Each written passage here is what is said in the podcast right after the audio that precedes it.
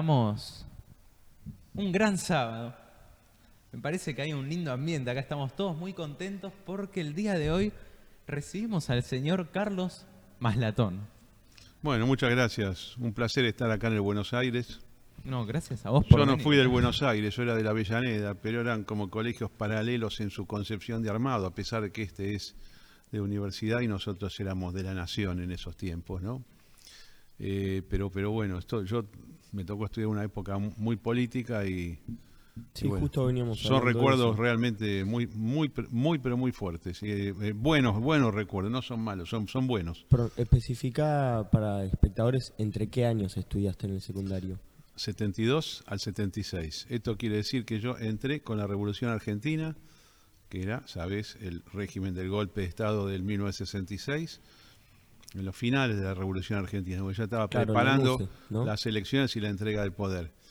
Eh, viví en el colegio el triunfo del Frejuria en el 73, todo el quilombo que se armó dentro del peronismo cuando asumieron Cámpora y Solano Lima, la caída de, de Cámpora, eh, el ascenso de Perón, la ruptura del orden constitucional, aún durante ese periodo 73-76 por parte de, bueno, de una, fa- una, una, una facción del peronismo, que eran los montoneros, el ERP que hacía lo suyo, toda la politización, eh, cómo rápidamente el, el colegio, la universidad y todo, y toda, toda la, la educación cambió de la ultraizquierda a la ultraderecha en cuestión Claro, de días. Persecución dentro del peronismo. Pero en cuestión de días esto, ¿eh? en el 74, o sea, la muerte de Perón fue de una semana para otra. Se acabó la ultraizquierda, viene la ultraderecha. Esto, esto, esto es lo que pasó todavía antes del golpe de Estado. Y después viene el golpe de Estado, ¿no?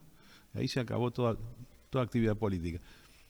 Eh, a pesar de la violencia la época y de las desgracias que, que ocurrieron, los muertos, los desaparecidos y todo, yo tengo un recuerdo, viste, que, como decir, qué bueno que pude vivir eso. Porque Sí, es una experiencia pura. única, es una experiencia única, que, que- que es muy raro que se dé en otras partes del mundo, ¿no? Y vos en el secundario, Carlos, militabas desde muy joven ya. Y ya ahí estaba tu obsesión Yo por en la realidad, yo en realidad no militaba, no estaba en ninguna agrupación. Absolutamente. Mira, el otro día lo conté en un reportaje que me hicieron. ¿Viste esos? Ustedes todavía usan esas esas carpetas que se, que se abre así, Sí. que tiene como tres ganchos y le van metiendo hojas. Sí, sí. Bueno, yo al principio tenía, viste, la matemática, de, de- de las distintas materias. Ya en cuarto y quinto año tenía las dos tapas vacías y adentro tenía diarios, diarios de, de papel, que en esa época, entonces yo estaba así en la clase leyendo el diario, en todas las clases. O sea, yo era una persona que pretendía estar recontra informado. O sea, leía el diario, de- los, di- los diarios de punta a punta, todo, de, de todas las ideologías. ¿Y qué opinas en ese momento de este viraje de la izquierda a la ultraderecha? Y bueno, eso, estas son las cosas que pasan en el peronismo, ¿no? El peronismo tiene estos... ¿Eras estos- peronista en ese entonces? No, no, yo siempre fui liberal. Entonces yo esa guerra la veía de afuera. Sí. Yo decía, están estos locos que, que, que se están matando entre ellos, ¿no? Sí. Eh, y, y además había un montón de cosas afuera. Yo estaba radicalismo, estaba toda la- todo el arco de la izquierda. Pero yo me definí desde muy chico como liberal. Y una cosa, esta obsesión por la información que vos tenías y tenés actualmente, ¿no? Mencionabas también en un reportaje que ya desde los 13 años escuchabas onda corta. No, desde, los desde Desde los nueve. ocho, No, ¿no? desde- Los claro. nueve, ocho. Desde los nueve años yo estaba frente a una mesa así en mi casa, con un receptor de onda corta, con antenas en el techo, sintonizando emisoras de todas partes del mundo, que era la única manera que vos podías tener información internacional. En el acto, ¿no? Después tenías información diferida por los diarios, pues ya venía procesada. A mí siempre me gustó más la información en cruda, hacer yo mismo la interpretación. Por supuesto, tenés 12, 13 años, entendés menos que cuando tenés 20, pero uno se va formando de esa manera, es- escuchando lo que otros dicen. Claro. Y esta, una, una cosita sobre esto, esta historia que tenés eh, de las cartas que mandabas, por ejemplo, a países comunistas. Claro, ¿Cómo, cómo fue esa historia? porque vos, acordate que yo no es que hablaba con otras personas, yo escuchaba transmisiones radiales formales de otros países del mundo, tanto transmisiones locales como trans- transmisiones internacionales destinadas, por ejemplo, a llegar a América del Sur. Entonces, vos a las emisoras le podías escribir. ¿Qué, ¿Cómo se escribe? Agarraba una máquina de escribir, un papel. ¿Ustedes saben cómo eran las máquinas de antes? Eso es una, toda una exoticidad. Sí, sí, sí. Una cosa que escribías así, hacía ruido, debe haber en el colegio todavía de eso, tirado por algún lado. Escribías, agarrabas un sobre y le ponía, qué sé yo, Radio Nederland, apartado 222, Hilbert Sumolanda, ¿no? O qué sé yo, Radio Deutsche Welle, Colonia, Alemania Federal, o la BBC de Londres, o, o Radio Moscú, o Radio Habana, Cuba. Radio Habana, Cuba, apartado 7026, La Habana, Cuba. Hacía la carta, la llevaba al correo, ¿eh? hacías una fila, te daban una estampilla, la, la metías en el buzón, así era, y después te contestaban. Y, sí, pero mi- millones, mi casa era, era un problema, el archivo de la correspondencia. Eran, eran armarios y armarios y salas enteras con correspondencia recibida. Después tenía ¿Y que tirar porque era mucho. Era también apasionada No, mi por la familia no hacía esto, era yo nada más, era yo. Era algo tuyo. Entonces, bueno, eh, en, en las épocas de la Revolución Argentina todavía había algunos tipos en, en- en el Estado que trataban de descubrir cosas raras. Entonces ven que a mi casa, en Villa Devoto, Gutenberg 3276, llega mucha correspondencia. Y empiezan a ver Bulgaria, Checoslovaquia, Unión Soviética, Cuba, Vietnam del Es el Norte. espía más joven del comunismo. Entonces dice, mandan un tipo que se presenta en mi casa. Yo no estaba, no estaba todavía eh, volviendo del, del colegio. A la una yo llegaba a mi casa, ¿viste? Salís a las doce y cuarto, Mm. a la una llegaba, tomaba el colectivo en Palermo y llegaba a mi casa. Y está mi madre, me dice acá un señor viene de la aduana. Dijo, se presenta como de la aduana por represión por tráfico de droga. Lo buscamos a Carlos Malatón. Y justo entre ellos dice, acá está Carlos Malatón, dice mi madre. 13 años. sorprende. 13 años. Mi hijo, ¿no? Y, y dice, no, no, y, pero ¿qué, ¿qué es lo que haces? ¿Por qué recibís cartas? Esto era un señuelo, esto del tráfico de la nave. Y además decían que mi nombre estaba en las libretas de un narcotraficante. No, no, era solo para tener información de Eso era para claro. eh, jarta, total, invento.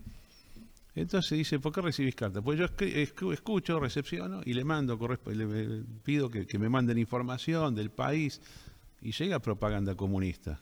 ¿Y qué hace con él? Yo la miro, la leo. No soy bolchevique, le decía yo. Tenía tres años, yo ya le decía. Igual si lo era, no importa, ¿viste? Está, supuestamente uno puede pensar lo que quiera. No es tan grave que uno lea.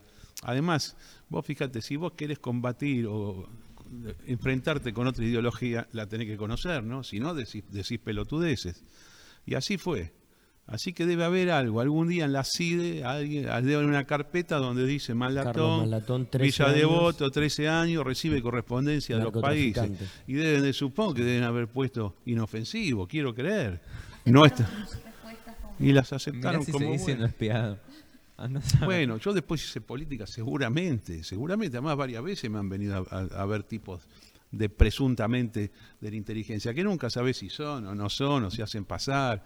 La gente de, de los servicios es muy rara, es una cosa, además nunca sabes para quién juega, dicen cualquier cosa. ¿eh? Y ahí,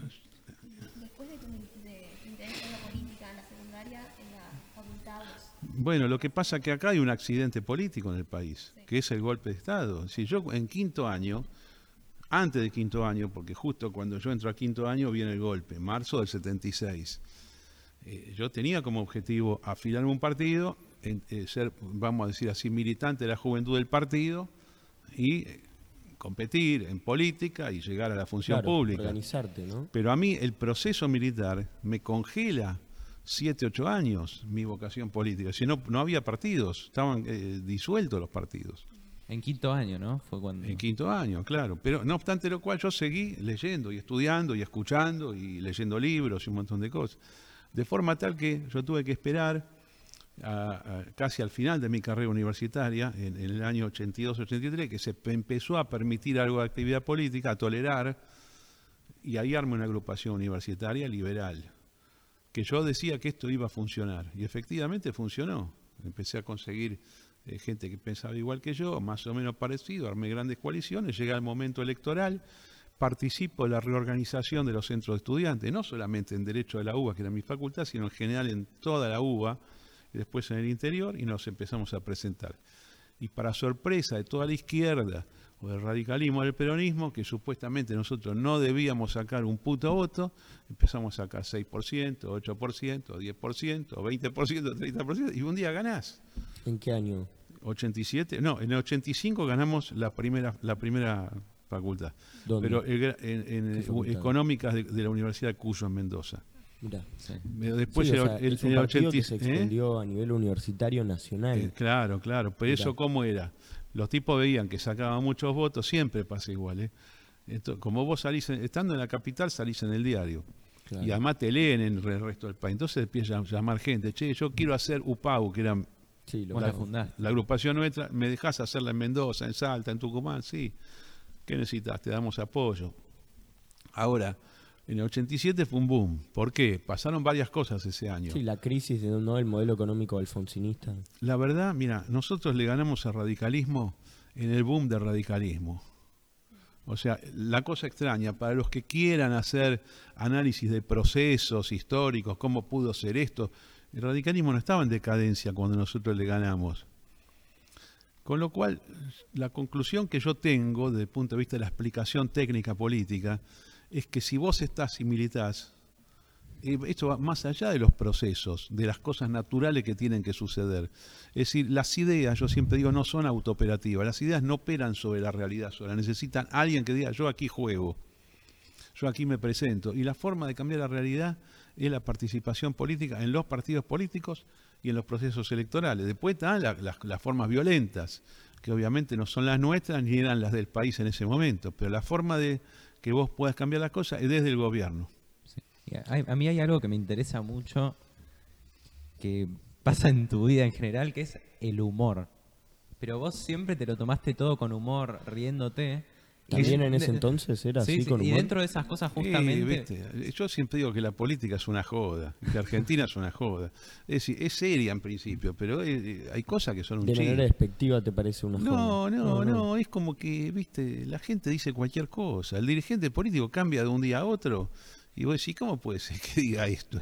Ayer dijo esto y yo, la verdad que me resulta muy divertido ver eso. Y por ahí mando alguna cosa irónica, Y sí. dentro, dentro de esa ironía, creo que era allá en el 86, ¿no? Yo siempre que estoy mal, entro a ver la representación de lo que fue Sarenga de Abdel Nasser. Claro, eso fue en, en- en el año 84, sí, sí, sí, sí. sí. Pero ¿cómo, se te ocurrió? O sea, ¿cómo eso? Porque, no, esto surge por lo siguiente. Yo en el, en el año 81 lo matan a Sadat Sí. Eh, en el 6 de octubre del año 81. Y yo, naturalmente, estaba, yo en un radio escucha donde acordo, yo estaba sintonizado con el Cairo, con los países árabes, a ver qué diablos decían, ¿no? Lo que podía entender si era en, árabe y, si no, en, en inglés. Justo sintonizo Libia. En ese momento estaba gobernado por Gaddafi, ¿no? Eh, que era anti-Sadat, se había peleado con Sadat. Y él permitió en Trípoli eh, manifestaciones en contra de Sadat. Y yo justo las grabé. Es más, es una grabación que tengo todavía. Que decía Abdel Nasser, Abdel Nasser, Abdel Nasser, Hafer Nasser, Nasser, Nasser, Nasser. Yo la escucho en la madrugada del día 7 acá en, en- en Buenos Aires y la grabo. Un día en el año 84, sin ninguna razón, después de un escrutinio en la Facultad de Derecho, ¿Cómo le fue? yo me vi, bien, excelente. Me fui arriba de las escalinatas, vieron en la Avenida Libertador, Sí. vi que abajo estaban 300 militantes nuestros, y yo le digo, repitan conmigo, Abdel Nasser, Abdel Nasser, Abdel Nasser, Abdel Nasser, Hafer Nasser, Abdel Nasser, y así fue. Y se hizo sin ninguna explicación. 300 militantes. me- Y sí, porque venían los de otras facultades. ¿Cómo lo recordarán los que están ahí? No, no, se volvieron locos porque les pareció como una arenga, ¿viste? Y estaban las otras agrupaciones mirando y dice, ¿qué le pasa a estos dementes? En ¿Por qué realidad, el canto no tiene nada que ver con UPAU, pero es como, es como en un momento decir, vamos a darnos fuerza, vamos al ataque, ¿entendés? Como una arenga precombate que no lo es. Es un jaca. Encima un líder un socialista jaca. en una, en una agrupación de derechos. Bueno, eso, bueno, porque Nasser era el antecesor de Sadat. Ojo con el socialismo en el mundo árabe, ¿eh? no es lo que nosotros creemos. En los años 60 y 70 y 50 inclusive, todos los movimientos de liberación tercermundista que iban a decir que eran socialistas, después no eran nada de eso. O eran fascistas o eran, algunos eran marxistas de avanzada y después otros se hicieron liberales. Porque esta, esta, eh, todo este, toda esta discusión liberalismo, eh, que nosotros tenemos en Occidente, en el mundo árabe no está. No se da de esa manera. Es más, hay una tendencia muy grande en todos los países árabes y musulmanes al libre comercio, más al liberalismo, porque lógicamente son zonas de tránsito históricas y ninguno se le va a ocurrir controlar los precios, salarios, los cambios, no hacen esas cosas. Pero bueno, Nasser se presentaba como líder socialista del tercer mundo. De hecho, es uno de los fundadores del, movimiento de países no alineados. Eh, y hace unos años, en, cuando fue la rebelión en el, en el Cairo, en el 2011, ¿vieron? Sí, ¿Se la primavera La árabe. primavera árabe. Claro. Viajé al Cairo yo, Ah, mira.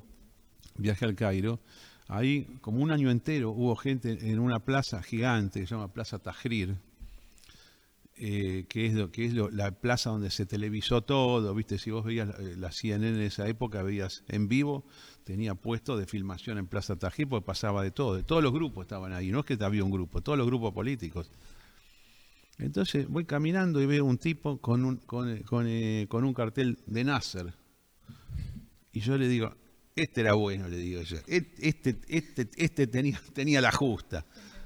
¿Me entendió? Y yo empecé a cantar, Abdel Nasser, Abdel Nasser, Abdel Nasser. Y, entonces, ahí en el y la gente empezó a cantar conmigo, Abdel Nasser, Abdel Nasser. ¿Estuviste presente entonces en toda esa época de la primavera árabe? Estuve, eh, ¿Cuánto no, tiempo? no en febrero, pero No. estuve en noviembre de ese año. Mirá. Que seguía todo igual, ¿eh? Sería todo igual. Y claro, porque estaban por tomar el poder los hermanos musulmanes. Al año siguiente tomaron Claro. el poder, duraron un año, lo derrocaron. De Se arregla fácil la cosa en el mundo árabe, ¿eh? Mm. Especialmente en Egipto, que tiene un ejército muy fuerte Sí. y, mu- y muy prestigioso. ¿Cómo? Sí, además todas las potencias extranjeras que quieren meterse en el mundo árabe. Y vos también tenés una experiencia en la franja de Gaza, que es una anécdota muy importante. Bueno, yo, yo viajo siempre al, al- al Medio Oriente.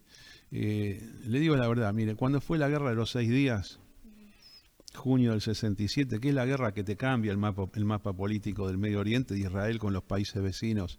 Yo tenía ocho años, pero yo me acuerdo perfectamente todo lo que pasó ahí. O sea, ve- me veo a mí mismo eh, leyendo o viendo las noticias por la televisión o los comentarios en la escuela, como si fuera ahora. Es una imagen muy, muy fresca. ¿Te tocaba de manera personal o era por interés? Bueno, yo, soy judío, estoy, estoy a favor del Estado de Israel. Entonces sí, digamos, gana- eh, para mí ganamos la guerra. Esa guerra fue contundente. Pero yo desde ese momento seguí los acontecimientos, no solo de Israel, sino de todo el Medio Oriente, diría día por día. Entonces, ahora vengo de Israel, yo acabo de estar. Y, y- pero- y yo voy mucho a Palestina, eh, Ramallah, Jericó, Hebrón, ahí estuve ahora, Jenin, eh, Hebrón, o sea, es- permanentemente. Hubo un viaje que hice en el 2003 a la Franja de Gaza, me invitaron a un operativo, amigos del ejército, ¿viste? Con una cosa completamente irregular, ilegal y todo, pero bueno, pasó lo que pasó. Y no es la primera vez que me invitan a un, a un operativo militar, a presenciar en vivo un operativo militar, como si fuese un corresponsal de guerra, que no soy. Y bueno, nos dieron, nos dieron con, con- con una bomba importante, una bomba de 40 kilos, de una, es una bomba estilo libanés que se llama eh, eh, Climagoro, que tiene millones de esquirlas, pero millones, una cosa impresionante. Esquirlas son, ¿sabes?, pedazos de Sí, plomo sí, sí. así que, que la idea es causar daño. Y si bien yo estaba en un jeep que era blindado, resistió el jeep la explosión, se voló por los aires, cayó y pudimos seguir para la base, escapándonos de un fuego que podría haber sido terrorífico. Pero algunas esquilas se filtraron por abajo del guardabarro y tres me dieron a mí en, la, en, la- en el hueso, este, en, en la tibia derecha. Me- y digamos quedé con el hueso fracturado. Claro, te Y el Carlos, hueso. esa puede ser una de las razones por las que vos te autopercibís tal vez como indestructible. No, ese es un sentimiento que tengo de toda la vida y que tiene que ver con una decisión de, de vivir, de vivir y de no, no sentirme derrotado. O sea, yo tengo problemas, ¿eh? no es que no, es un, no es un paseo todo. Tengo, tengo eh, frecuentemente, pero el tema cuando tengo los problemas, ¿qué hago? ¿Me tiro? Digo, no, estoy hecho mierda, me pongo a llorar, o digo, vamos para adelante, ¿no? Es una manera Sí, puedo estar de- mal un día, dos días, ¿eh? pero, pero después al ataque. Sí, es una manera productiva de ver la vida. Es una, es, un- es una visión muy provida y antimuerte, digamos, ¿no? Sí. Eh, una manera de ver con humor la vida, de ver la política con humor. También, también, pero viste, sí, no, es, eh, yo creo que es importante, este, este, a mí, a mí me hace bien ser así. ¿eh? No, eh, eh, digamos, no, no se tiene que confundir con la negación de los problemas, ¿eh? porque aún- a veces, No, a- veces no. hay, No, no. hay gente que tiene problemas y dice, no tengo nada, no es eso, no es eso, yo tengo problemas, los abordo los problemas, pero los quiero solucionar. Sí, es con una visión propositiva. Em, volviendo al Medio Oriente, me quedo con eso. Bueno, cuando fue, cuando, cuando, cuando Sí. yo eh, sufrí este, no diría atentado porque es un acto de guerra, es un acto de guerra. Mira, yo te lo digo, legítimo. Es una guerra, bueno, te dieron, te dieron. Eh, yo estuve totalmente optimista. Eh, no me desmayé, los enfermeros militares están acostumbrados, viste, a evaluar cómo, cómo está la persona. Yo estaba perfecto. Pero después, con, con- con- con dolor, obviamente, porque vos tres balazos duelen un poco, ¿no? pero afrontar los problemas, eso de ir a la guerra también. eh, Me acuerdo en un space de Twitter vos contabas lo de la guerra civil del Líbano, ¿no? Claro, Que te fuiste claro. Bueno, porque, por ejemplo, esa guerra del Líbano, esa guerra empieza en abril de 1975. Empieza un día, es un- son dos chispas que, que se encenden en, en Beirut Occidental y en, y en Beirut eh, Oriental. Son atentados palestinos, un atentado palestino contra los cristianos, un atentado cristiano contra los palestinos. Eh, cosas que nosotros no podemos entender, porque eran grupos que de repente eh, baleaban un micro escolar y después había un entierro y venían los contrarios y los mataban a los que estaban en el entierro. El Líbano es jodido en esto. Entonces yo tuve la suerte de poder seguir ese conflicto día tras día, leyéndolo o escuchándolo por radio. Entonces, medio como que me hice un especialista en la guerra civil libanesa y en todos los grupos políticos y militares que había. Y un día decidí, bueno, a ver si puedo viajar, ¿eh? a ver si me dan permiso. Eso fue en el 86. Mira, Yo tenía, creo que 26, 27 años tenía. Eh, bueno, conseguir, no llegabas en avión porque estaba bloqueado el aeropuerto. Entonces yo llego por barco, de, forma casi irregular. Y, bueno, consigo, no, obstante, franquear eh, las diferentes dificultades y los pasos, y una, milicia, otra milicia, una experiencia fabulosa. Pero bueno, a mí siempre me gustó estar en, zonas de, hiperconflicto. Antes había estado en Nicaragua, El Salvador, en, en Perú, con Sendero Luminoso. Suelo hacer esas cosas. Además, ahora estoy pensando, terminan la selección y quiero ver a dónde me voy, ¿viste? Tengo que pedir permiso porque estoy casado, ¿viste? Entonces tengo Claro. que decir a Mariquita del Vecchio, que es mi esposa, me voy a cubrir este conflicto. ¿Para qué? Para ¿y en nada, para divertirme. ¿Qué conflicto? No sé, porque está muy pacífico el mundo, ¿viste? Es una lástima. el mundo está recontra pacífico. Lo hace más Pero, pero por ahí me juego el Líbano, porque viste que se están Sí. dando con un caño ahora. Por ahí eso escala y se pone interesante. Igual el año pasado también había escalado Israel-Palestina atacando. Sí, sí, ¿Vos lo sí. seguiste de cerca Siempre, eso siempre, eso como una cosa, y más para vos. como, como si fuese Argentina eso. Donde Eh. hay guerra actualmente, y ya para pasar más a coyuntura nacional, otro tipo de guerra? claro, totalmente. Después de este debate que hubo en TN, estabas muy sacado con el desempeño de Javier Milei Sí. en ese debate. ¿Por qué? Bueno, yo hice como una, llamé a una, auto- a una autocrítica pública. Muchos me han dicho, pero ¿por qué haces esto? Y le digo, porque hoy en día estas cosas son públicas. En otra época te juntabas con 40 militantes y dijimos, esto fue un error, esto, esto son- listo. Es cierto que no es usual una autocrítica pública, ¿no? En, en Pero, partidos. pero yo me di cuenta que. Cambió mucho esto, porque vos no estás ahora con los militantes en forma directa, inmediata en una sala. Mm. Los militantes tuyos están en Twitter o en otra red. Entonces, ¿cómo haces para llegar? Esta crítica que hice yo era un, un, un Twitter Spaces de 6.500 personas.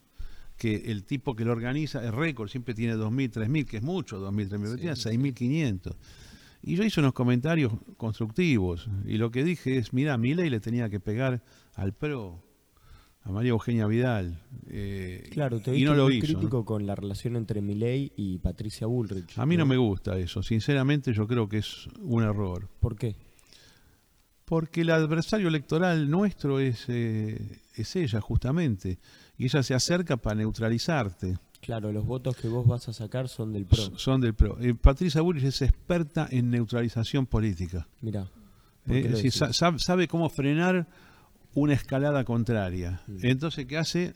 Es muy inteligente, se hace la amiga.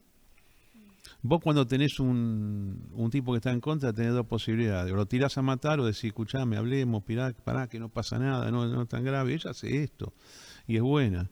Y una personalidad quizás como la de Milei eh, le, le resultó conmovedor. Claro. Si yo estoy ahí, le digo, Patricia, escuchame una cosa, te conozco desde la época de los montoneros. Hacé tu negocio, yo hago el mío, ¿viste? Yo, lamentablemente, estamos en bandos opuestos, yo voy a opinar y listo. Un día, un ¿Crees día, que- después, después, después que pase todo esto, hablamos, tomamos un café. ¿Qué quiere que le ¿Y diga? por qué va a ir ahora? Claro, ¿Eh? de esa combinación le puede salir algo a Milei.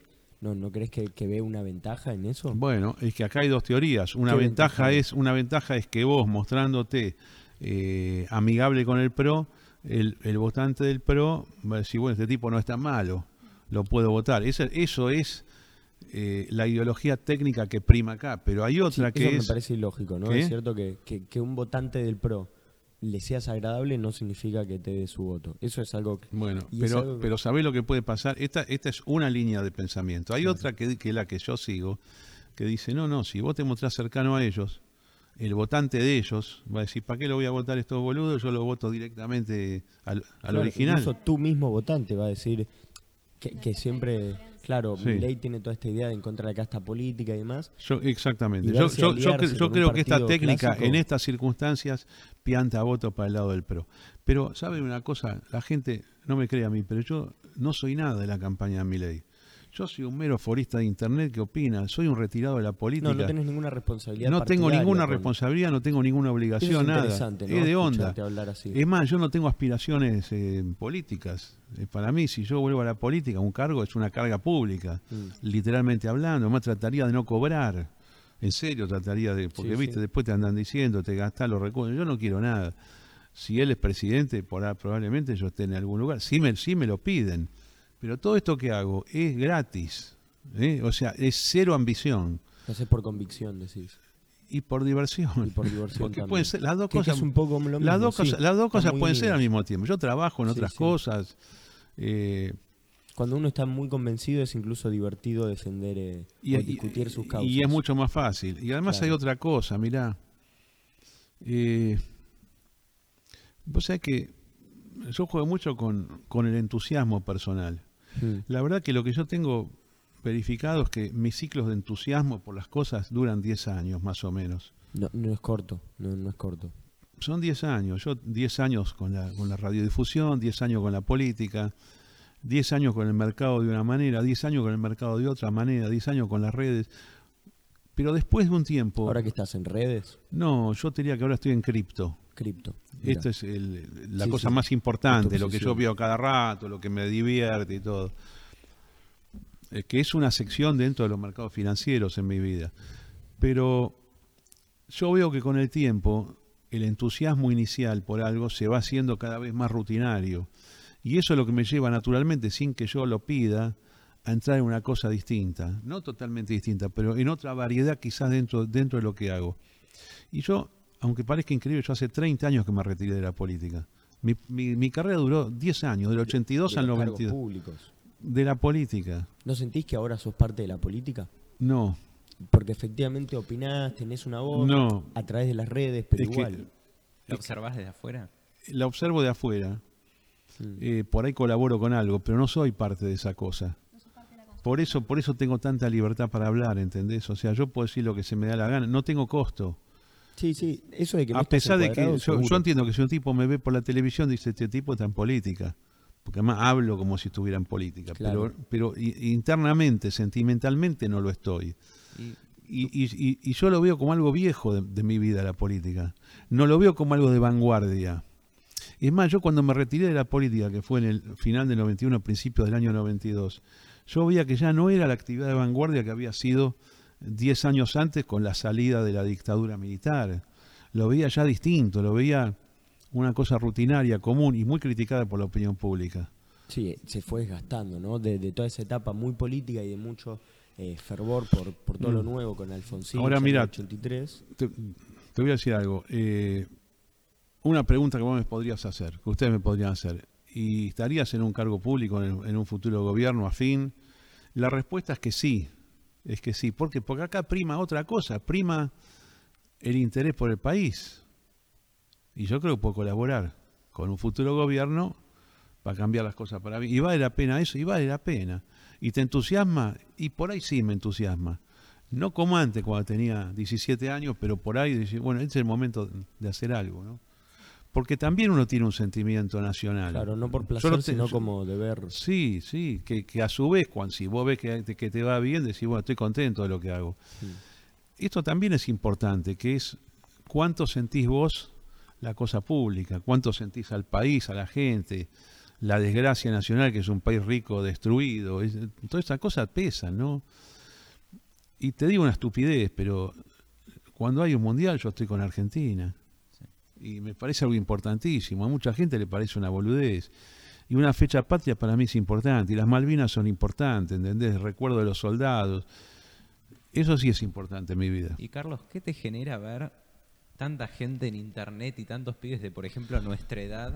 Bueno, que- y, y- mira. y también libertarios que plantean que la solución o la salida es Ezeiza. No, no hay forma. que me parece normal que la gente en un momento tan decadente del país piense que no tiene arreglo.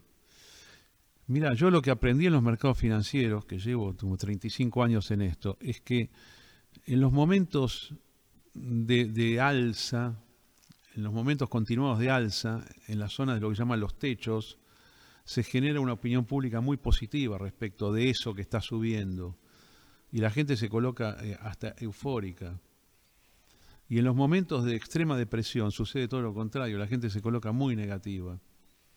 Entonces yo espero que en un piso de mercado, en un piso histórico de Argentina, la gente diga, esto no tiene arreglo, este país se fundió, es una porquería. Alguno te puede decir, "Por qué lástima que esto no fue colonia inglesa con las invasiones inglesas y me voy del país. Pero tiene que suceder eso. Lo que pasa que yo actúo en contrario a eso, ¿entendés? Yo agarro y digo, no, esta es oportunidad de, de compra de Argentina, de compra en el sentido de amplio. Esta es oportunidad para estar. Ahora, vos tenés 16, 17 años, te sale un trabajo afuera, tenés que ir, si no, no podés trabajar de acá, porque ojo que hoy en día hay una ventaja muy grande, usted lo sabe mejor que yo, cómo vos podés trabajar eh, desde, desde la misma ciudad de Buenos Aires para, para una empresa del Silicon Valley. Eh, pero, pero, pero yo entiendo que uno se vaya. No es un traidor, no, no, no, no, digamos, creo que es una cosa normal. Además, el mundo va y viene. Y además, así como se va un montón de gente del país, otra va a venir a Argentina. ¿eh? Vos esperás que se abra todo, ahora el turismo, todo.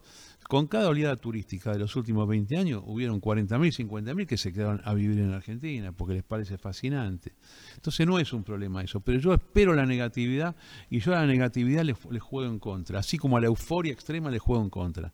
¿Entiendes? Es como algo mecánico de mi mentalidad de mercado. Sí. Sí, Y hablando de esto, el crecimiento económico de Argentina, en estas últimas semanas se estuvo difundiendo una, una servilleta tuya, puede ser, que predecía que Argentina iba a tener un crecimiento económico, un bull market. ¿Puedes contarnos bien cómo es? Puede sumar mucha gente. Mira, sí, sí, yo mi interpretación de la decadencia argentina la, la vengo comentando hace más de 10 años, cómo se ordenan los ciclos de la decadencia. Y tiene mucho que ver con este colegio también, con el Nacional de Buenos Aires y con la UBA. ¿Por qué? Ahora te voy a contar. Pero hace un año y medio agarré una hoja, o sea, una servilleta, y lo dibujé, lo escaneé y lo subí a mi Facebook y al, y al Twitter.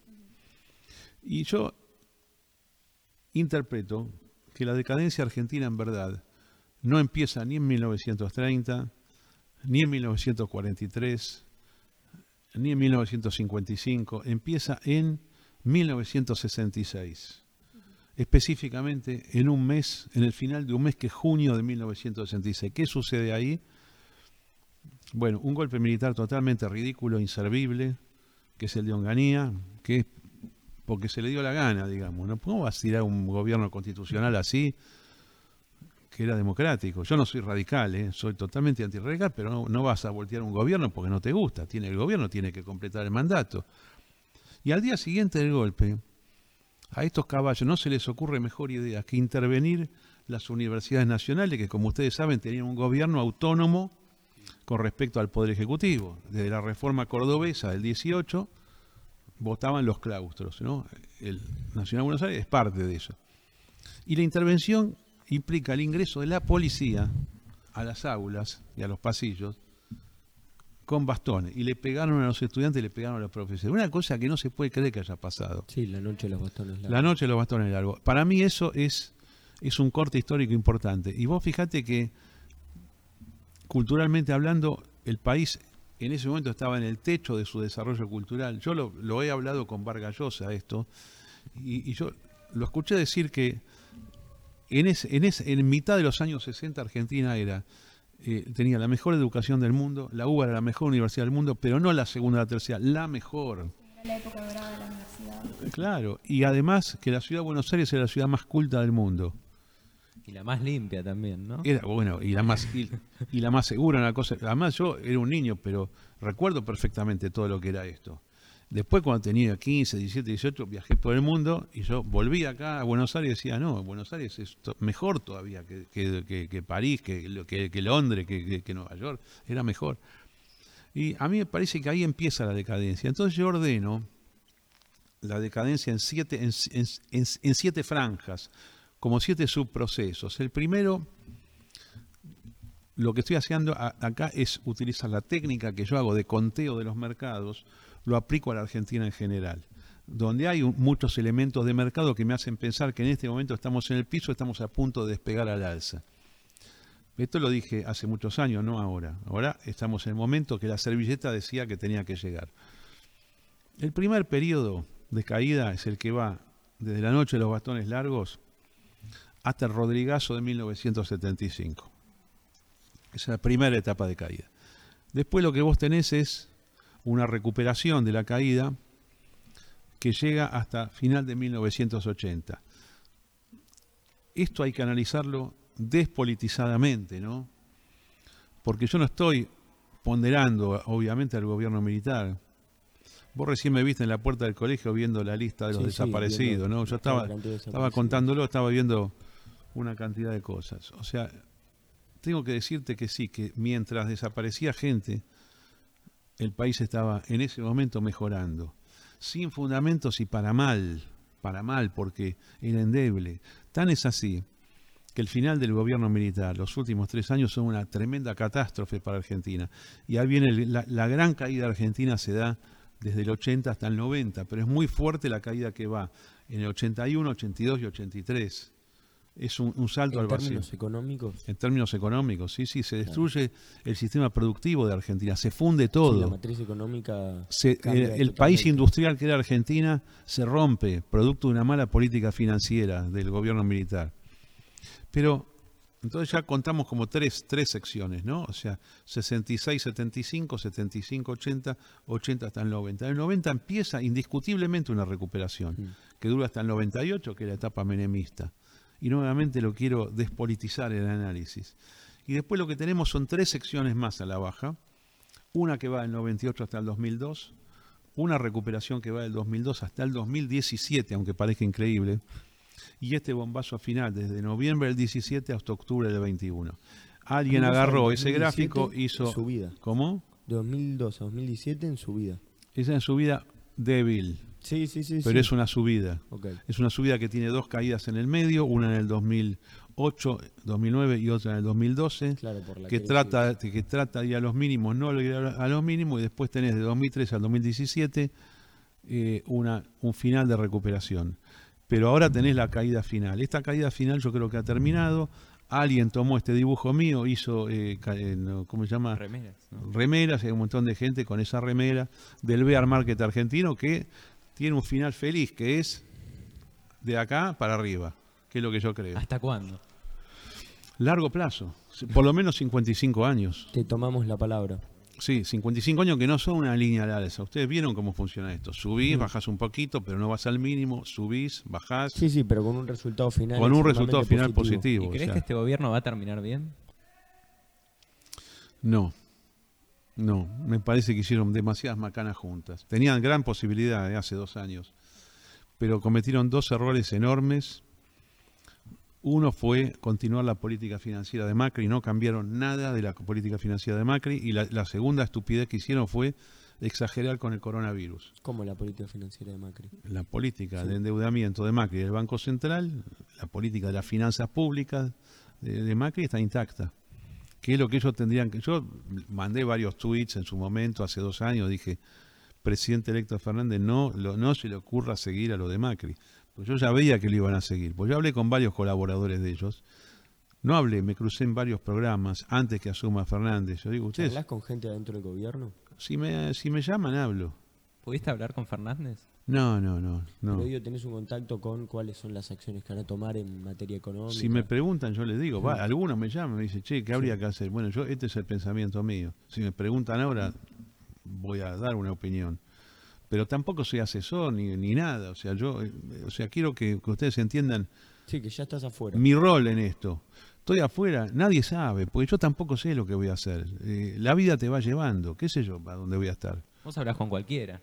Yo hablo con cualquiera. A veces me dicen, yo eh, cuando tenía un programa radial, invité a- hasta a Biondini, lo invité. Mirá, Eh, no sabía. Sí. Dice, ¿cómo le invitan? Yo lo puedo invitar, yo soy judío. ¿Cuál es el problema? ¿Y Carlos? ¿Qué me van a decir a mí? Con el intendente Sombrilla Larreta, como le decís vos. Nunca hablé con él. Quiero decir, quiero saber tu relación. O sea, Ninguna. No, pero digo, no, no relación directa, sino que me interesa mucho, sí, tu opinión sobre él. No, para mí es nefasto. políticas. Es nefasto, absolutamente es una, es una persona que tiene el cerebro comunista. ¿Pero te parece un tipo inteligente? En ese, en Me el parece, me parece, me- parece- es inteligente, pero para mal. Escúchame, hay un montón de gente que es inteligente para mal. Mm. ¿Vos pensás que Gaddafi no era inteligente? Eh, ¿Pensás que Hitler no era inteligente? No, son, son todos tipos inteligentes. Seguramente cuando eran niños parecían brillantes, pero vos lo usás para mal. La inteligencia no es garantía de que haga las cosas bien, ¿eh? No, no, A veces no. es peor ser inteligente. No, sino de capacidad te preguntaba, si te parecía alguien Sí, capaz. sí, y, eh, es más, es más, es, es- es tan inteligente que yo digo que es un comunista eficiente. Mirá. ¿Entendés? O sea, el kirchnerismo está lleno de gente de izquierda, pero son ineficientes. Por ejemplo, Kisilov es ineficiente. Inefi- y claro, pero es bueno que sea ineficiente. Entonces, ¿por qué? Porque no puede aplicar lo que él dice que quiere aplicar. Eh, Iba- mira, el intendente Ibarra, ¿se acuerdan? Iván Sí, Ibarra. Iván Ibarra. Ineficiente. Creo que de acá, ¿no? Creo que es otro Sí, tipo sí, que, es era, el que era de acá. Bueno, él, por ejemplo, este tipo fue un gran intendente para mí. El tipo es bolche, pero no podía ni siquiera ejecutar el presupuesto. O sea, vos le votabas un presupuesto y el tipo ejecutaba, no sé, el 80%. Entonces yo que soy liberal, que voy por el menor gasto público, digo, qué, qué bien, qué bien, este tipo no gasta nada, no hace nada. Lo voté una vez, sí, sí, sí, sí. ¿Y Sergio Massa, tu relación con Ese es Sergio bueno. Massa? Eh, bueno, Sergio Massa lo conozco porque era militante de mi partido, de la UCD, hace treinta y pico de años. Claro, él empezó ahí. Después se dio cuenta, a mitad de los 90, esto es una pelotudez, me tengo que ir al peronismo. Lo cual es correcto. Para en Argentina, Si es me- efectivamente querés tener un cargo público, sí. el tipo quiere ser presidente.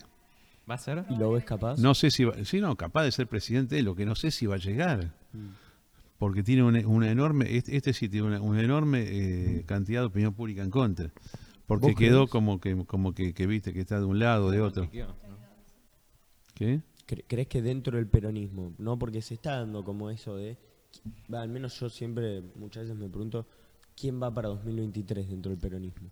No lo sé. Alberto no, Alberto me parece No, que es un para, consenso. para, para mí está fuera de combate. Sí, sí. Cristina Kirchner tampoco. porque eh, no quiere.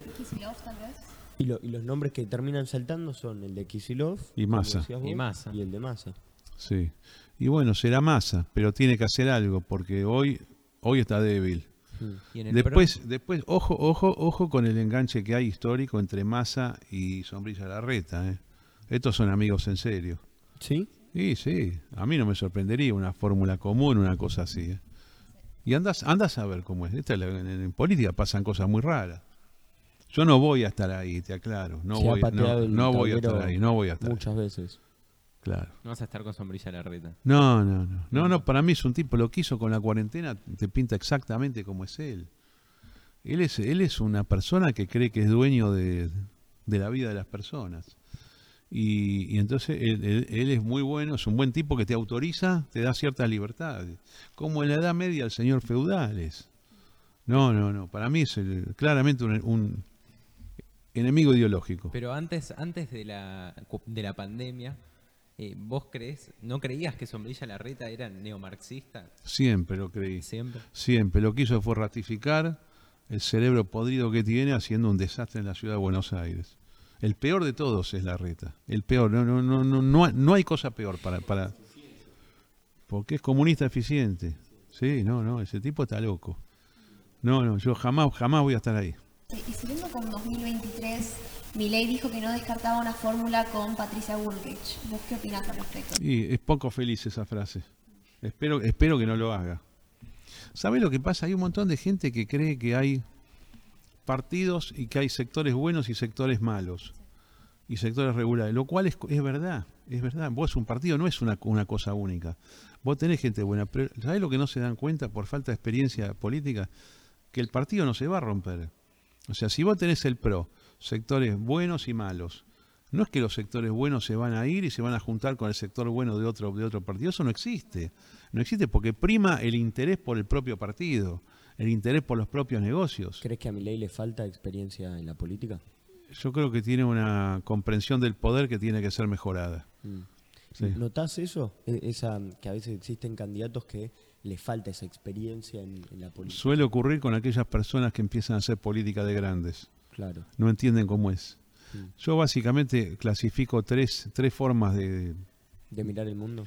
de manejo de poder. Una es la militar. Está clara, ¿no? Como es la militar, verticalismo. No hay discusión, no hay nada. Que tiene que ser así porque estás en guerra. Pues la guerra es así. Eh, la otra es empresarial. Que también son órdenes, son jerarquías, son capas gerenciales. Y la otra es la política. La política es consenso permanente. Yo soy líder de un movimiento, vamos a suponer, presidente de un partido. Yo no doy órdenes. Mm. Porque lo que están al lado mío es decir, está va mal de la cabeza, te, te volteo. Yo- hay que convencerlo. Tenés que convencer hasta el último militante. Entonces prima el consenso en la política. Y eso es muy difícil de conseguir si no empezaste de chico en el comité te- o en la unidad básica. Es muy, pero muy difícil. Mm. ¿Y vos crees que hay un cierto límite en esto de los diálogos? Porque hay gente que critica, por ejemplo, al gobierno actual y dice que está dialogando demasiado, en exceso, ¿Con quién dialoga? con los empresarios, con... Pero eh, no, el problema de eso es que no sirve de nada ese diálogo. O sea, vos no vas a frenar la escalada de precios porque hable con los empresarios. Los empresarios no fijan el precio. La demanda fija los precios. No, no, eso no es falta de experiencia política. Eso es lo de Feletti, por ejemplo, es ideología pura. Él cree que los precios se pueden manejar con un acuerdo político. Co- co- eh, eh, errores que cometió el peronismo muchas veces en su historia y siempre fracasó. ¿Y cómo se manejan? No, li- los precios tienen que liberarse, 100%. ¿Que los maneja el mercado? S- eh, Acuerdo de partes. El que compra fija el precio. Siempre. En un mercado libre el que compra fija el precio. Si no paga, no fija ningún precio. Esto quizás sale de, de dos, dos- dos distintas concepciones de si la economía prima sobre la política o si la política puede primar sobre la economía. ¿No? Sale de una incomprensión de lo que son los precios y para qué sirven. Lo más importante para recuperar un país es recuperar el sistema de precios. Si vos recuperás el sistema de precios, los haces libres en precios, salarios, tipos de cambio, eh, precios en, to- en, todo sentido, libertad de ingreso y, y egreso de capitales. Si vos restableces eso, vas a tener un cimbronazo inicial, pero inmediatamente se van a acomodar las cosas y el país empieza a funcionar. Si yo fuese kirchnerista o estuviese en este gobierno, liberaría todo ya, me banco un fin de año turbulento, pero sé que es la única chance que tengo de ganar las elecciones en el 2023 Mira. porque todavía está a tiempo el país. Y además se puede poner de pie enseguida con esto que yo te digo. No necesitas una reforma fiscal, una reforma una, una reforma bancaria de fondo. Sí hace falta una reforma laboral, pero no es, no es eh, in- inmediata esa necesidad. Vos tenés que liberar las fuerzas de la economía para que el país pueda funcionar. ¿Y una reforma judicial? Lo veo de menor importancia. Sí. Porque están enojados con las sentencias. Porque las persecuciones que vienen contra Cristina Kirchner, ese tipo de cosas. Sí. ¿Crees que el kirchnerismo en los 12 años ha logrado alguna vez manejar los precios? Trató, pero siempre fracasó. Trató con Moreno, trató después con la época de Kisilov. Eh, Los cambios siempre los quiso manejar, el tipo de cambio, y siempre fracasó. El modelo cambiario del mundo no es este que está en Argentina, esto en casi en ningún lugar está. El modelo es un modelo de tipo de cambio libre y flotante. Claro. Y ahora, regulado. una cosa que, ya pasando a un lado y también volviendo, quiero saber de tu relación con Twitter, porque vos siempre estás presente, pero nunca te escuché hablar de cómo es tu relación. Los últimos dos invitados que vinieron nos dijeron que su relación era tóxica. Pero vos entras a. Twitter, ¿te gusta entrar a Twitter? Ponele. ¿Disfrutas? Para mí es algo normal en mi vida. No es, eh, no, no, no, no estoy torturado por Twitter. Mira, vos tenés que pensar que yo soy de la generación que fundó Internet. Es muy importante esto. Y, y soy de la generación que fundó la computadora personal. No soy yo fundador, pero sí soy usuario. O sea, vos tenías un mundo con máquina de escribir, como te dije que yo usaba de chico. Un día llegó la computadora. Bueno, yo tuve computadora personal. Y después tuve conexión a internet, desde el año 94 en adelante, que poca gente tenía. Si vos empezaste en ese momento las cosas, todo lo que viene pasando, vos lo ves como algo natural. No lo ves como algo, uy, ahora estoy acá descubriendo esto. Vos viste como el, como el día a día de las cosas. Y en materia de, de redes, también soy fundador de las redes. O sea, estoy desde el, desde, el absolu- desde el absoluto inicio. Además, yo en el año 98, ya un poquito después, yo me hice cargo de, me dicho, fundé los foros de una empresa argentina llamada Patagon.com, foros financieros, que después se expandieron por toda América Latina, Estados Unidos, después por eso nos compró el Banco Santander. a Ahí esta tuviste un juicio, ¿no? Sí, eso fue durante mi salida, pero acá está la época dorada. Y yo lo que hacía es escribir ahí en los foros. Estos muchos años antes de Twitter y Facebook. Y, bueno, para mí era muy común hacerlo. Y vos decís, ¿cómo pues estás escribiendo todo el día? Pero yo escribo rápido. Capaz que veía un tema, lo ponía y después la gente contestaba, después yo venía y hacíamos como una respuesta. Para mí es muy fácil Twitter. Eh, no, no siento que pierda el tiempo, no siento que me, que me, que me cuesta. Eh, Twitter o, ah, bueno, antes Facebook. Yo en realidad Twitter soy eh, hiperusuario desde hace un año y medio nada más. Yo soy, un- soy un histórico de Facebook, pero en el inicio de las cuarentenas, no sé por qué, como que migré a... Bueno, también es Twitter. cierto que Twitter le está, es un boom, ¿no? Es un boom con... Twitter es un boom, pandemia sí, sí, sí, sí. Instagram es más para fotos, pero sí, sí. No, pero en, el términos de debate y demás.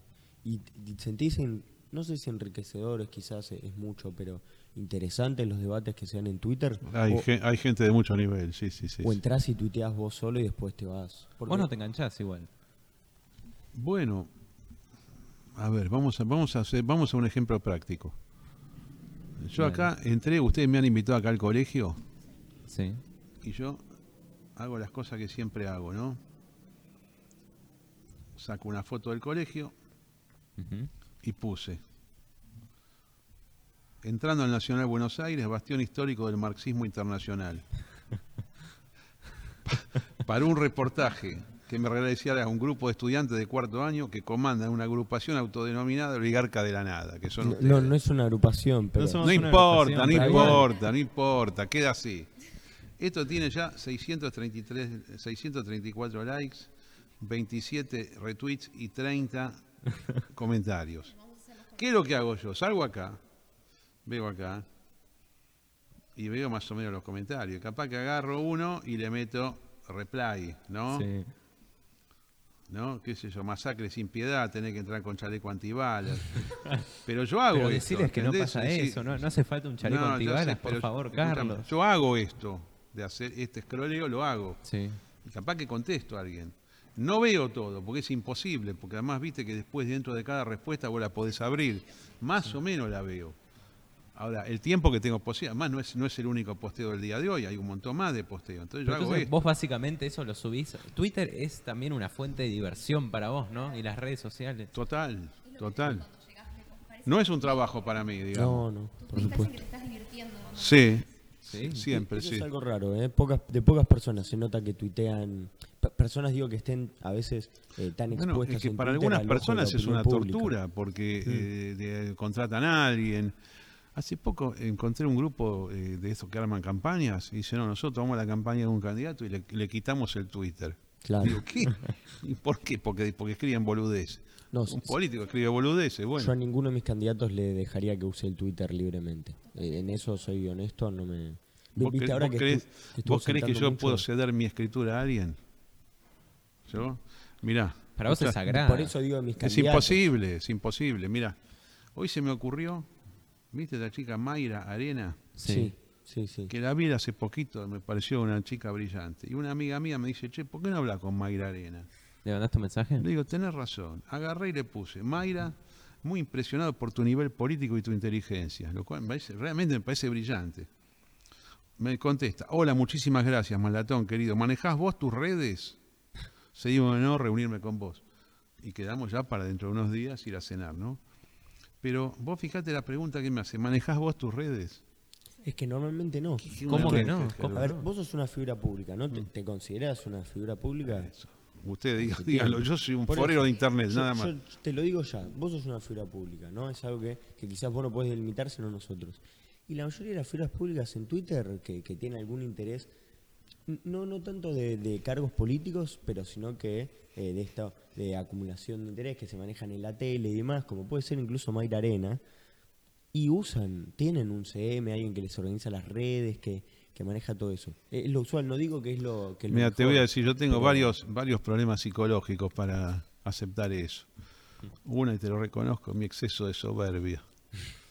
Sí, es un, es un y, problema y- de ego. y- y mi exceso de autoestima eh, alta para pon- poner, poner la cosa que yo quiero. Sí. Y lo hago directamente, aunque me equivoque. No, no, quizás. Y además hay una manera de escribir, viste, cada uno tiene una manera de escribir. La gente se daría cuenta que está escribiendo otro. Claro. Es una estupidez. Un community Eh, manager no podría hablar de la triple enjabonada y cuádruple No puede, enjuagada. no puede, porque además los temas que yo trato se me ocurren en un segundo. No es que, Claro, no, es que- no está, no son forma parte de un plan. Que, que es imposible de, decir como, No che, sé. Maslatón quiere construir, quiere llevarse los votos o quiere que tal agradar a tal gente. Nada, es en el no acto puedes se hace. delimitar. Igualmente, si tengo que hacer campaña dirigida a algo, sé, sé cómo hacerla, digamos, ¿no? Aún equivocándome. ¿Y por qué que, eh, vos crees que estás presente en gente de muchas edades? Por ejemplo, yo con mis amigos los vemos y todos llegamos a, a la misma conclusión que vos tenés un nivel de verdades que decís que es, es impresionante entre nosotros. Eh, ¿Por qué crees que estás tan presente, por ejemplo, en gente de nuestra edad, por ser auténtico? Mira. los jóvenes del Nacional de Buenos Aires, el bastión Sí. Mira, a mí me lo han preguntado muchas veces eso. Hay gente que le parece raro que yo tenga amigos de 20 años, ¿no? Y te lo voy a contestar de la siguiente manera. Yo cuando tenía 14 años, en mi grupo de radio, ¿viste? Yo hacía teatro radio, yo tenía amigos de 17, 20, 25, 30, 40, 50, 60 inclusive. Y vos te juntabas, sí me juntaba. Cuando tuve 20, 22, empecé a hacer política. La política es actividad por excelencia multigeneracional. Porque vos en un partido, en suponete que esto es el comité del partido, vos tenés el sector de la juventud, de los secundarios, tenés la juventud, tenés el comité central del partido, tenés viejos términos, rama femenina, rama femenina, como, como en el justicialismo, cosa que ya decadente esa clasificación, ¿no? Pero tenés gente hasta de ochenta y pico de años. Si Y vos convivís, ¿qué? Pero es normal. Y después sí. vas a comer. ¿Y cómo, cómo, cómo es una cena? Y van todos. Después yo fui subiendo de edad, obviamente. Y yo, los que tenían menos edad que yo, como que me siguieron acompañando y yo a ellos, seguimos hablando. Y así fue pasando por los años. Y para mí es como este ida y vuelta, para arriba y para abajo, de lo más común. Y yo recién ahora me di cuenta, porque hay mucha gente que dice, ¿qué carajo hace con un pibe de 20 años o de, o de 17? ¿No? Nada.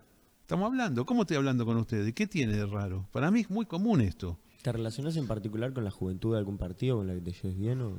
Con todos. Mm. Pero no, eh, eh, eh, yo no lo veo como un fenómeno de ahora, de mi vida. Siempre fue así. Como puede ser con gente más grande también, ¿no? Además, en general a mí me llaman gente de 20, 22, como ustedes menos. ¿Podemos hablar con vos? Sí, podemos hablar, siempre que tenga tiempo, porque no es fácil tampoco.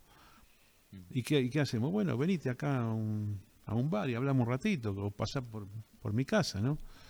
Eh, yo lo veo como algo común, quizás eh, eh, como que la actividad política misma, esto, que- esto que Implica yo te describí del comité donde están todos, yo no estoy en comité ahora, pero como que mi vida ha seguido de esa manera, ¿no? Además he trabajado en muchas empresas, en las empresas también vos tenés multigeneración. En todas las empresas a donde yo estuve, había gente de 18 hasta 60 y pico, Claro, más o menos. Más de, de la organización en sí, de cuando tenés un grupo organizado de personas, te vas a encontrar con todas las franjas etarias. Sí, ahora, vos me decís, vas a ir a una fiesta a las 3 de la mañana y no Creo voy. que ya no. No voy. Bu- Bueno, pues por ahí si me, si me piden voy un ratito, pero no, me- no voy a quedar hasta las 10. No, no, no, eso no. ¿Entendés? Esa- esas cosas sociales yo estoy afuera. Pero una conversación así para mí es de la cosa más normal. Y vos Eh. dormís muy poco, ¿no? ¿Cómo es tu estilo de vida? Yo duermo poco porque te- eso de- desde muy chico yo dormí poco porque yo estaba tenía la cama y tenía la radio acá. Entonces yo me levantaba para sintonizar en la corta como que permanentemente estaba siguiendo las cosas. Cuando vino internet me reventó y cuando vino esto directamente que yo lo tengo al lado estoy pendiente de todas las cosas que pasan. Es imposible desconectarse, claro. de- de Es muy difícil. De todas maneras te cuento, eh, así como vos me ves con voluntad de hacer cosas, divertirme todo, eh, si no me cuido estoy en graves problemas, ¿no? Eh, cometí algunos excesos, no droga, no cigarrillo, no alcohol, sino comiendo demasiado, durmiendo muy poco, entonces ahora estoy haciendo estoy en un proceso para tratar de dormir un poquito más, aunque sea cuatro o cinco horas seguidas, ¿viste? ¿Cuánto dormís en general? Si no No, normalmente dormía dos horas. Claro, dormís lo que duerme un estudiante secundario en sus días más Bueno. agitados. Mira, mi vida fue durante décadas enteras similar a la noche del examen que das al día siguiente. Mira. ¿entre qué años? ¿Qué décadas? Los 20, los 30, los 40, los 50. Ahora estoy tratando de cortarlo Sí. un poquito con eso. Pero viste que vos cuando estás en una etapa de exámenes, especialmente, bueno, al final eh, durante, durante el, el secundario, pero especialmente cuando estás estudiando en la universidad, vos tenés noviembre, diciembre, examen, y vos dormís, vos- y vos, y- vos- y tengo que dar ocho exámenes tengo que dar, y es un quilombo, viste. Pero bueno, esto no es bueno. Te reconozco que es un error. Y Cometo algunos errores yo, ¿eh? no, no, no, no es, no es, no es, no, no, para nada. Y volviendo un poco a las, redes sociales, yo pienso en liberales, pienso en internet, redes sociales. ¿A vos te parece que esta fue una herramienta también para ayudar a difundir la ideología? Total, a mí me parece que nosotros somos los primeros en redes. Es algo bastante sorprendente, ¿no? Eh, pero claramente se ve. O sea, en cualquier tema, el dominio es la, la opinión pública liberal. Eh, y eso yo creo que ha permitido difundir lo que el, digamos, el pensamiento nuestro en una franja de, de gente joven que antes era más difícil llegar. Sí, es cierto que no, que, que Milei es el que mejor le ha ido o el que mejor ha aprendido a llegar a, a la juventud. Que es algo que se nota mucho, yo al menos lo noto mucho en los otros partidos, ese esfuerzo eh, que ponen sobre la juventud y que muchas veces termina quedando en offside. No, noto mucho esto de intentar apelar al vocabulario joven, a, El a- esquere. a las temáticas, claro, a ese esquema y que no, que para mí no cierra por ningún lado, que son las redes quizás. Claro, que se ve muy forzado. Mira que eso la gente se da cuenta. ¿eh? Yo Sí, hablo sí. de esta manera, eh, algunas cosas, alguna gente joven como que le resulta simpático, ¿viste? Pero es natural. Yo creo que si alguien quiere eh, formar una persona para impactar a determinado grupo social, y va a quedar como, como muy artificial, ¿no? Yo, yo creo que la mayoría de las personas públicas son formadas, ¿no? Como que no, no, no se presentan en su pura naturalidad al mundo de las redes o al mundo político, pero siento que tiene que ser algo muy bien construido, muy paulatino, ¿me entendés? Pero lo noto, por ejemplo, mucho cuando cambian el discurso y se intenta usar eh, vocabulario joven y, y yo siento vergüenza ajena. Me, me pregunto realmente quién es el que hace la campaña del Frente de Todos. Yo, yo soy el Frente de Todos, ¿no? Soy Para mí queda medio pelotudo eso. Ahí va, y digo, Yo ¿quién- puedo decir que hab- Se habla como tenga que hablar. joven ¿qué Pero lo mismo, lo mismo con Sombrilla Larreta y, y la ciudad de Buenos Aires. Yo me acuerdo que anunciaban las restricciones de COVID, después las aperturas y decían. de una manera divertida. Sí, sí, ponían ¿no? emojis. Claro, sí, de una ¿no? manera. Y uno lo lee y da vergüenza. A mí no me gusta ajena. No, eso. pero yo lo que siento ahí es que no, no tiene un joven atrás. Porque yo siento que si a mí me preguntan, che, ¿cómo te gustaría? A mí la restricción de. COVID, dame la normal, no me trates como un boludo mientras la decís. tendencia hacia los jóvenes que muchísimo, como si no fuéramos capaces de entender la política. Si no tiene un emoji la política. Mira, vos sabés que a veces mi esposa que no entiende mi vida me dice, ¿qué diablos hablas con estos pibes? Y yo le digo, son brillantes. ¿Y cómo son brillantes? Digo, son tipos recontra inteligentes y saben de todo. Eh, y yo entiendo por qué es eso. Eh, ustedes están en permanente formación, tienen intereses, pero me recuerda cuando yo estaba en el colegio secundario también, no éramos pelotudos nosotros. Entonces, la edad que vos tenés, vamos a suponer de 14 a 20, tan importante en la vida, eh, eh, sos, intelectualmente sos un adulto. No es que no estás en un escalón inferior a, a- a un, a un tipo grande. Pero sin embargo Eh, te no. tratan como si fuese así. bueno, porque eso es falta de información. Mm. O por ahí son ellos mismos que fueron medio tarados cuando tenían 14 años, qué sé yo, no sé, boludo. Pero a mí me parece Es- es normal. una proyección de, de la personalidad Pero escúchame, propia. yo me acuerdo esta edad que te estoy diciendo entre el secundario y el principio de, de la facultad, 14 a 20. Mis compañeros, todos nosotros, la verdad que qué nivel que teníamos, ¿no? En, en política, economía, temas sociales, en, en el día a día de las cosas. Y capaz que venía un profesor, viste, de esos tipos que nacieron en mi época, en, el, en 1890, 1900, y decían cosas, cosas muy tontas, viste. Y capaz que venía una profesora re moderna, que tenía 55 años, que entendía todo. Digo, decís, no, esta, esta- esto como, como, como que es una cosa distinta. O sea que esta subestimación viene ya hace mucho tiempo. Es histórica. Y es más, hay discriminación al joven, cosa que yo detesto. ¿ves? Discriminación por género ya es una barbaridad, por, por raza, religión, el tema social, otra barbaridad. Pero veo discriminación al joven, no, vos sos muy chico acá no entrar. ¿Qué está diciendo?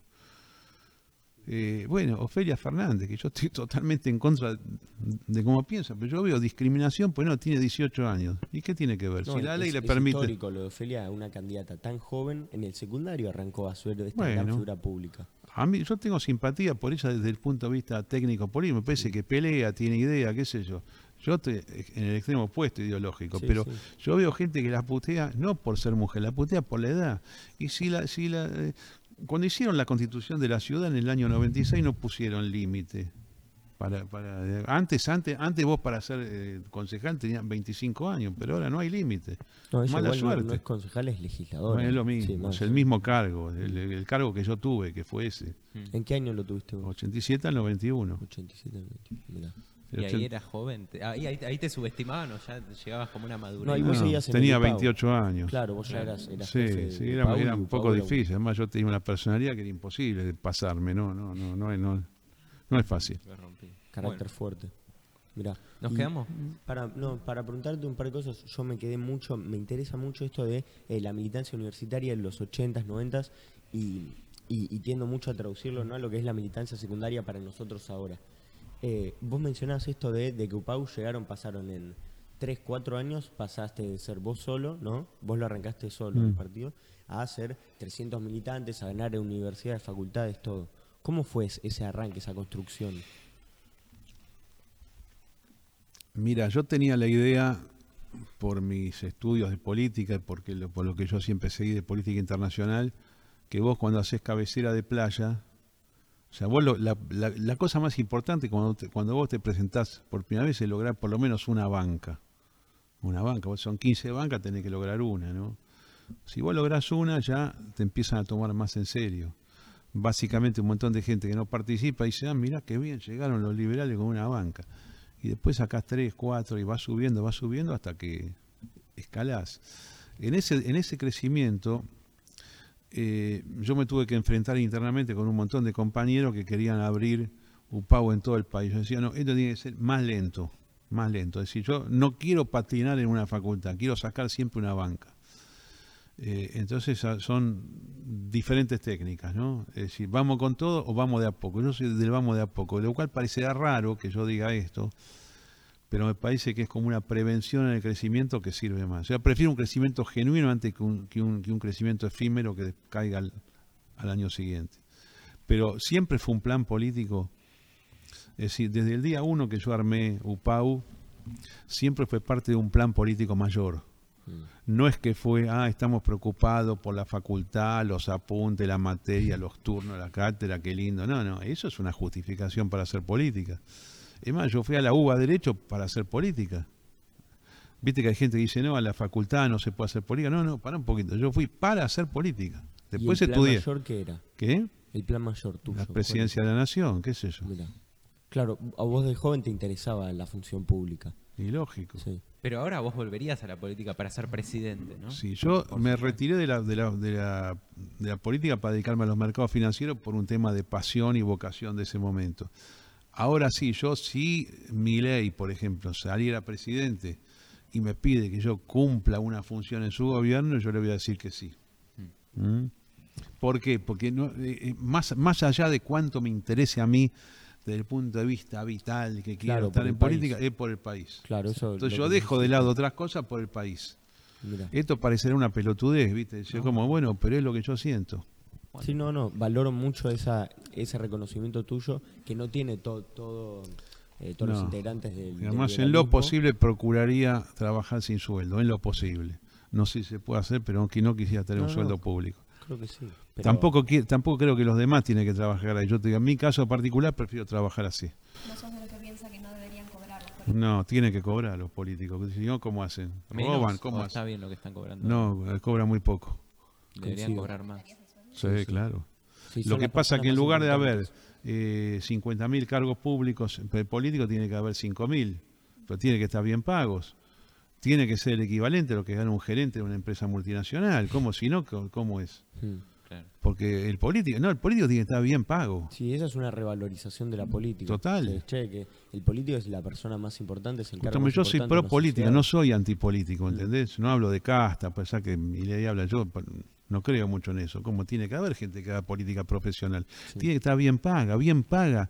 ¿Qué es lo mínimo de hoy? ¿Qué sé yo? 500 mil pesos, por decirte algo. Y vos decís, ¿cómo una enfermera gana 50 mil? Bueno, pero enfermera hay un montón, maestro hay un montón, político tiene que ser poco. Lo que pasa es que hay muchos, tiene que ser menos cantidad, pero bien pagos. Y el presidente llega a eso, ¿no? Bueno, Sí, pero, pero es poca, pero escúchame, si 500 mil, estamos hablando de 2.500 dólares, ¿qué está, qué está diciendo? 10 mil tiene que ganar, pero esperemos para llegar a eso. Me parece que Lo la- mismo que gana en cualquier lugar del No, mundo. valoro mucho eso de, de tu idea de pro política, que es algo que no veo mucho en, Yo soy en- pro política, en la militancia libertaria. soy pro política, liberal. pro partido, pro democracia, pro aparato, pro militancia, pro puntero, yo soy un- vengo de la política. Yo no me fui enemistado con la política, simplemente la dejé porque tenía, quería hacer otra cosa. Mm. Pero a mí me parece bien que la gente, por eso yo la veo otra vez, a Ofelia Fernández, y no me irrita, ¿viste? Hay gente que se enoja. No, no.